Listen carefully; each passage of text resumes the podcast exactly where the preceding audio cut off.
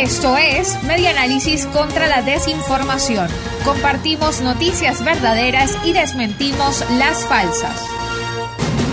La Comisión de Ambiente de la Asamblea Nacional abrió investigación sobre derrame de petróleo en el Golfo de Paria. El derrame ocurrido el 13 de agosto en el Golfo de Paria, en el estado Sucre, será investigado por la Comisión de Ambiente, Recursos Naturales y Cambio Climático de la Asamblea Nacional, informó la diputada María Gabriela Hernández. De acuerdo con nota del impulso.com, luego de confirmar algunos hechos que podían constituir riesgos ambientales, el Parlamento remitió comunicaciones públicas a PDVSA, al ministro encargado de petróleo y a Petrosucre, según una nota de prensa del Centro de Comunicación Nacional.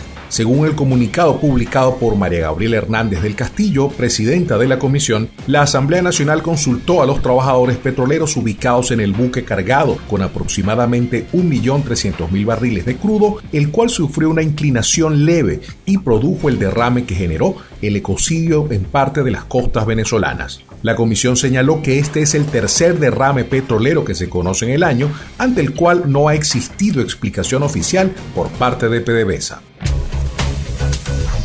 Esto fue Media Análisis contra la Desinformación. Síguenos en nuestras redes sociales, en Twitter e Instagram en arroba medianálisis y nuestra página web medianálisis.org.